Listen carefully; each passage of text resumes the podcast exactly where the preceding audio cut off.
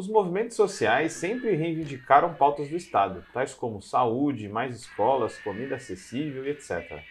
As políticas públicas que surgem como respostas a essas demandas são apenas invenções de técnicos a serviço desse Estado? Porque nos anos 1960, nos Estados Unidos, os movimentos também se colocaram mais intensamente na busca de criar e suprir seus próprios meios de vida, subsistência e necessidades. Poderia ser o café da manhã um modo de fazer política, militância e de construir a autogestão? E o corte de cabelo seria apenas um fator estético? Hoje falaremos sobre os Panteras Negras. O ano é 1969 Vejo uma mesa grande com um café da manhã saboroso e nutritivo. Muito leite, ovos deliciosos, cereal e laranjas frescas. Servindo esse café da manhã maravilhoso, havia negros estilosos, jaquetas, óculos escuros e cabelos volumosos os caracterizavam. Seria o after de uma noitada da disco ou de um show do Earth, Wind and Fire?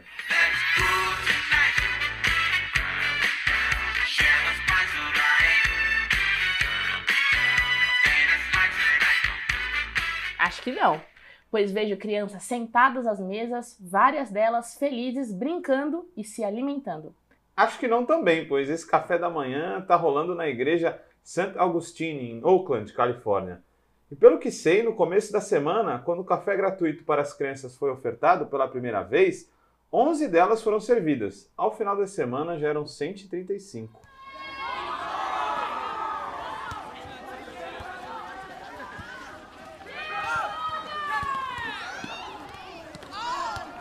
Algo que nos confunde em meio a essa visão é que, de um lado, sem esquecer que estamos no meio dos anos 1960, vemos negros espancados pela polícia, segregação racial, bairros onde pretos não podem pisar, pobreza e desnutrição que atinge não só negros, mas uma imensa população estadunidense, enquanto o país tem altos índices de crescimento econômico. Ao mesmo tempo, do outro lado, vemos crianças se deliciando com ovos mexidos e escutamos desses pretos ultra-organizados e de vestimenta marcante que servem esse café frases como Power to the people, poder para as pessoas, e Black Power, poder negro.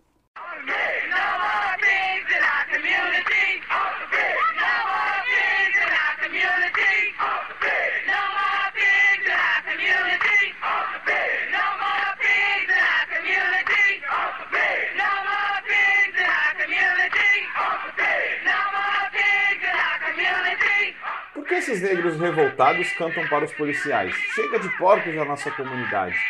Antes de julgá-los, vamos entender. Como dizia Bertolt Brecht, do rio que tudo arrasta, se diz que é violento, mas ninguém diz violentas as margens que comprimem. A vida para um negro nos Estados Unidos nunca foi fácil. Poderíamos falar da colonização, da escravidão nas plantations, mas isso levaria muito tempo. A verdade é que o país se tornou independente em 1776 apenas para alguns, já que a escravidão persistiu. Apenas com a 13ª emenda na Constituição, os negros seriam declarados livres, quando ainda três estados da federação eram escravagistas. Mas se acharem que o preço por essa negrinha está muito alto, o que eu vou fazer é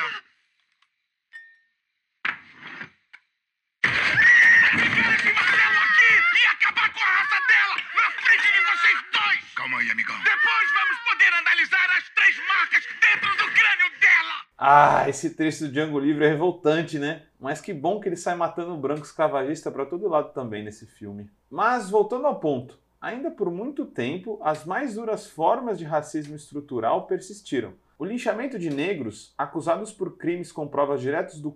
de acusadores brancos, era bem comum por boa parte do século passado. Um bem famoso foi o episódio Horror de Waco, onde Jesse Washington, afro-americano de 17 anos de idade, sem qualquer prova ou testemunha, foi acusado de estuprar e assassinar uma mulher branca, esposa de seu dono. Com milhares de pessoas furiosas ao redor, ele se declarou culpado e foi sentenciado à morte. A plateia se formou. Crianças assistiam, pessoas aplaudiam.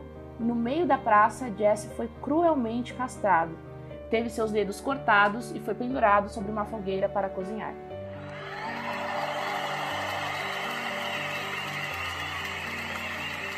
Depois de duas horas, já carbonizado, seus restos foram arrastados pela cidade e partes do seu corpo foram vendidas como lembrança. há fotos desse horrível acontecimento que deixaremos disponíveis. O duro é que elas serviram como cartões postais.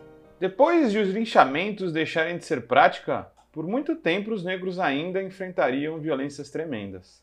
Guilherme, que placa é aquela? Colored Waiting Room. Segundo meus conhecimentos de inglês, seria sala de espera para pessoas de cor. É isso? É isso aí. Eita. E o que são aquelas crianças separadas por cor nas escolas? Pois é, apenas em 1954 a Suprema Corte tornou inconstitucional a divisão entre brancos e negros nas escolas do país. Ela quebrou a decisão da Corte tomada em 1896, no caso Plessy v. Ferguson. A doutrina a partir daí era bem clara: separados mas iguais. Nossa, poderia ser o lema do capitalismo. Enquanto a lei de segregação caía em 1954, aqueles palhaços vestidos de branco sem ofender os artistas do circo, é claro, ressurgiam com a Ku Klux Klan. Nesse alvoroço todo, também nos anos 1950, o movimento dos direitos civis crescia como resposta. Malcolm X virava referência e a negritude começava a incomodar cada vez mais. Organizada de forma, digamos, mais agressiva ou pacífica, ela se radicalizava. Porém, em 1965, o movimento tomou um duro golpe.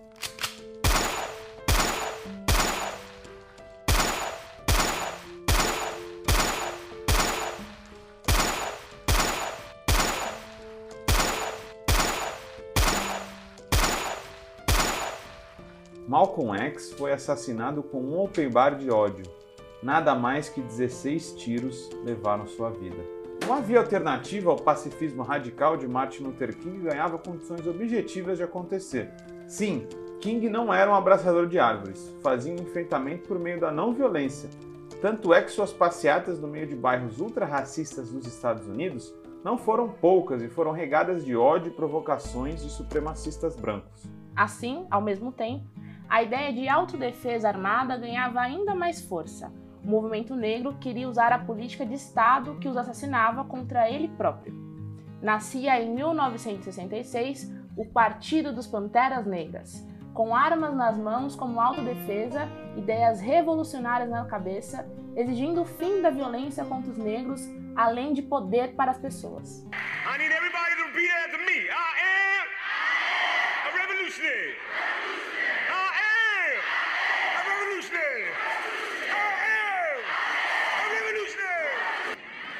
can't never stop the party they stop the people. Way too high, way too high. I'm high the people. Uh, cara, esse discurso do filme Judas e o Messias Negro me arrepia. Os Panteras eram essa vibe, essa energia. Era um partido, ou seja, mais que um movimento, não tinha apenas a visão setorial do movimento, tinha uma visão sistêmica. Queriam acabar com o racismo mas sabiam que isso só era possível acabando com o capitalismo. Nós não gostamos de enfrentar o fogo com fogo, nós o enfrentaremos com água. Nós não combateremos o racismo com mais racismo, nós combateremos o racismo com solidariedade. Nós não vamos combater o capitalismo com o capitalismo negro, mas vamos combatê-lo com o socialismo. Sim, os Panteras eram radicais e programáticos. Fundados em 1966 por figuras cruciais como Huey P. Newton, Stokely Carmichael e Bob Seale, quem quiser saber mais, Sobre ele, vejam um filmão, O Sete de Chicago, que fala de sua prisão injusta. Os Panteras tinham um programa mínimo de 10 pontos, bem claro, no início, quando nós organizamos o Partido dos Panteras Negras para a Autodefesa, Rio disse: Bob, vamos desenhar uma plataforma que as pessoas negras possam ler. Não queremos elaborar muito, ser tão elaborado com tantos ensaios e dissertações, pois senão nosso povo não terá tempo para isso. Mas apenas uma plataforma básica para que as mães que trabalham arduamente, os pais que trabalham muito, os jovens irmãos que saem da escola semi-letrados. Rio disse: Queremos liberdade e poder para determinar o destino da nossa comunidade negra. Aqui vão os 10 pontos do programa do Partido dos Panteras Negras. Queremos liberdade, queremos o poder para determinar o destino da nossa comunidade negra. Queremos emprego para nosso povo. Precisamos acabar com a exploração do homem branco na comunidade negra. Nós queremos moradia, queremos um teto que seja adequado para abrigar seres humanos. Nós queremos uma educação para o nosso povo que exponha a verdadeira natureza da decadente sociedade americana. Queremos uma educação que nos mostre a verdadeira história e a nossa importância e papel na atual sociedade americana.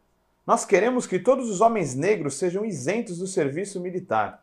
Nós queremos o fim imediato da brutalidade policial e o assassinato do povo preto. Nós queremos a liberdade para todos os homens pretos mantidos em prisões e cadeias federais, estaduais e municipais. Nós queremos que todas as pessoas pretas, quando trazidas a julgamento, serem julgadas na corte por um júri de pares do seu grupo ou por pessoas de suas comunidades pretas, como definido pela Constituição dos Estados Unidos. Nós queremos terra, pão, moradia, educação, roupas, justiça e paz.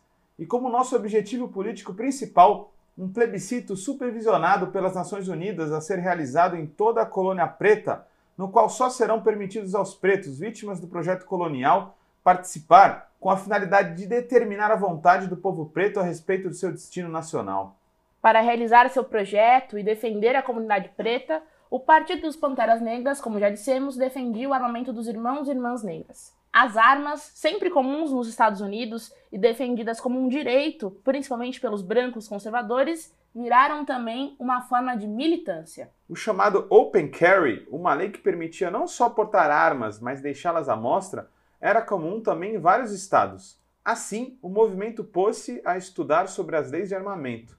Além dos cabelos Black Power, que por causa deles assim passariam a ser chamados, das jaquetas e óculos escuros, as armas passavam a caracterizar os panteras, simbolizando que eles não mais tolerariam a violência do Estado sem nenhuma resistência. Assim, em 1967, vemos os primeiros indícios de como a auto-organização e autogestão passam a transformar a realidade e até mesmo o Estado.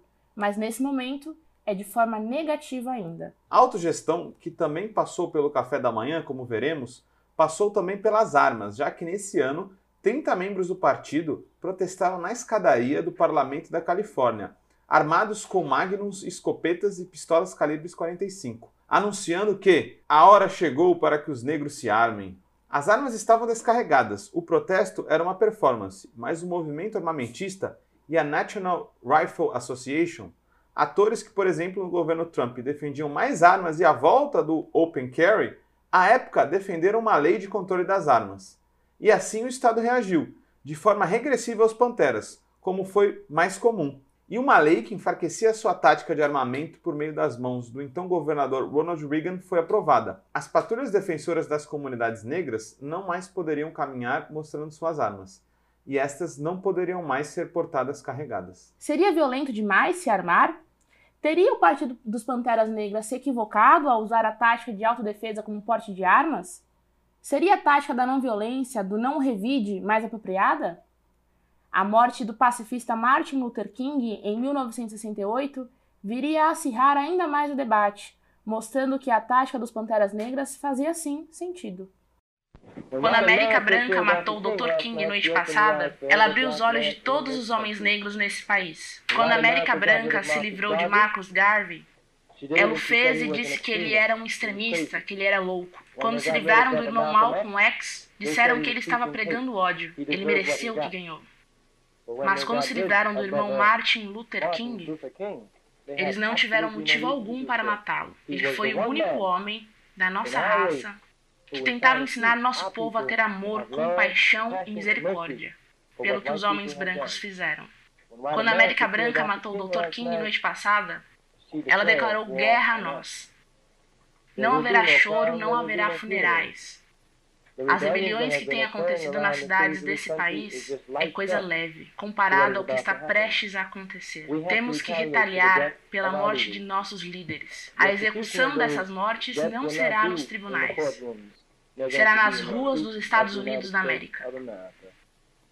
Quando a América Branca matou o Dr. King noite passada, ela facilitou um monte para um monte de pessoas negras hoje. E não será mais necessário qualquer debate intelectual. Pessoas negras sabem que elas precisam pegar em armas. A América Branca viverá a chorar, pois matou o Dr. King noite passada. Teria sido melhor se ela tivesse matado Happy Brown ou Stokely Carmichael. Mas quando ela matou o Dr. King, ela perdeu. Puxa, eles mataram King. Será que são os Panteras Negras os caras violentos? Veremos mais na parte 2 do episódio Café Black Power e Panteras Negras.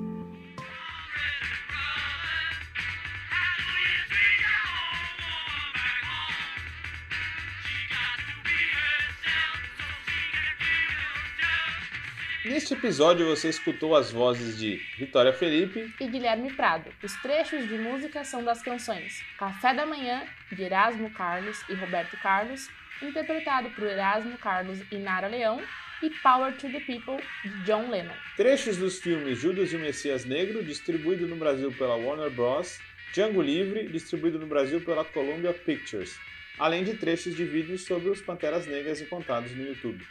O Vozes Livres é um podcast realizado pela Rede Livres e financiado pelo Sindicato dos Químicos Unificados de Campinas e Região e pela Federação dos Trabalhadores do Ramo Químico do Estado de São Paulo, produzido coletivamente por Guilherme Prado, Vitória Felipe e pelo coletivo Orvalho Filmes, composto por Eduardo Ferreira, Gaspar Lourenço e Guilherme Bonfim. Como todo trabalho independente, esse podcast pode estar por um Trix, ops, um Pix, ou melhor, um Tris, sem o apoio solidário de seus ouvintes Portanto, se você já se divertiu conosco, se enriqueceu, se informou ou se fomos apenas um passatempo para você, nos ajude para que continuemos existindo. Sem financiamento, sem independência. Portanto, ajude Vozes Livres se tiver consciência.